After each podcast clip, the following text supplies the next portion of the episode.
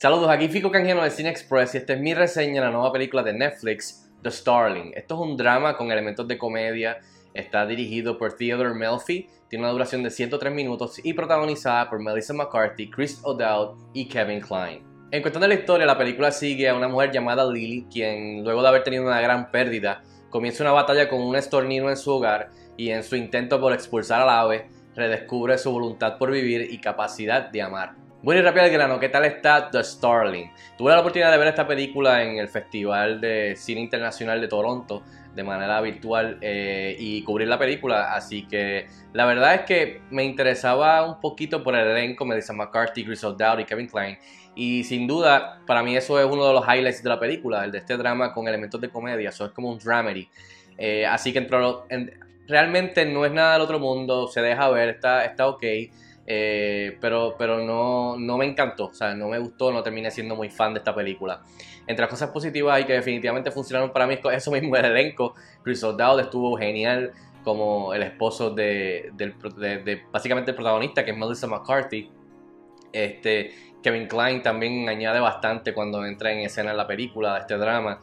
Eh, y Melissa McCarthy hizo un buen, un buen trabajo, yo creo. Es, un buen retorno a forma luego de varias películas, especialmente en la comedia, en donde pues no han sido muy buenas y ya lleva una, una racha bastante pobre en cuestión de comedias. Pero verla aquí hacer este tipo de dramedy, eh, que no me recuerdo ahora mismo de la última película que había hecho de este estilo, que es un poco de drama, eh, pero con comedia, que hasta fue, fue nominada para varios premios ese año, en el que hacía de una escritora que eh, que se copió, hizo cosas no apropiadas con, literatura, con, unas cartas, no me recuerdo el nombre, pero en ese tipo de papel ella es muy buena y aquí pues eh, no, es, no, es, igual, pero eh, tiene algunos de los elementos de esas interpretaciones que son más tirando a drama que a comedia. Así que es un buen retorno a forma para Melissa McCarthy que en las últimas películas pues ha estado bastante flojo en cuestión de las películas y lo que ha hecho en comedia. Así que el elenco está muy bueno, muy servicial, no es nada del otro mundo, pero creo que ese es uno de los highlights. El otro highlight es que la película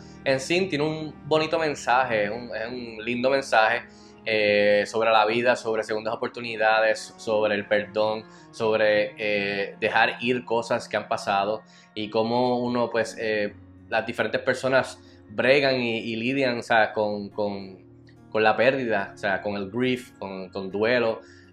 Así que al final del día, o sea, se deja ver porque es una película con un lindo mensaje.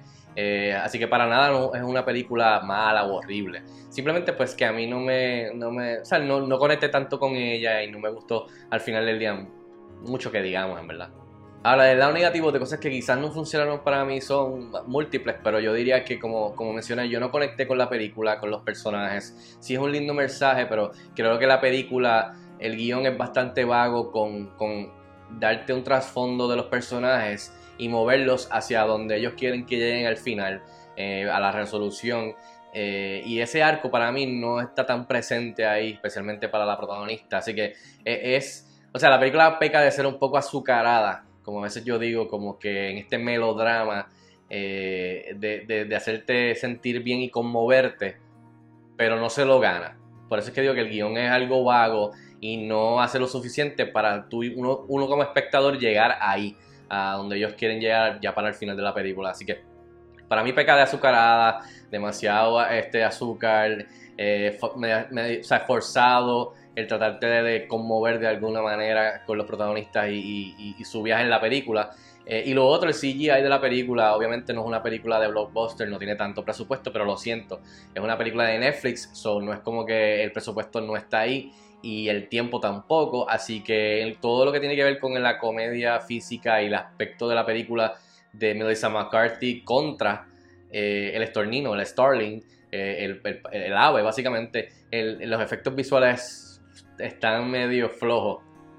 Y saca uno de lo que está pasando, o sea, lamentablemente por lo menos a mí me sacó el CGI, los efectos visuales del pájaro, eh, interactuando con Melissa McCarthy. Así que eso es uno de, los, aspectos negativos de la película que me hicieron, pues, al final del día no ser tan fan de esta película The Starling. En fin, yo le doy 2 estrellas de 5 estrellas a The Starling. Está disponible ya en la plataforma de Netflix. Si tienen la oportunidad de verla, déjenme saber si están de acuerdo conmigo. Nos escriben en los comentarios como de costumbre y hasta la próxima.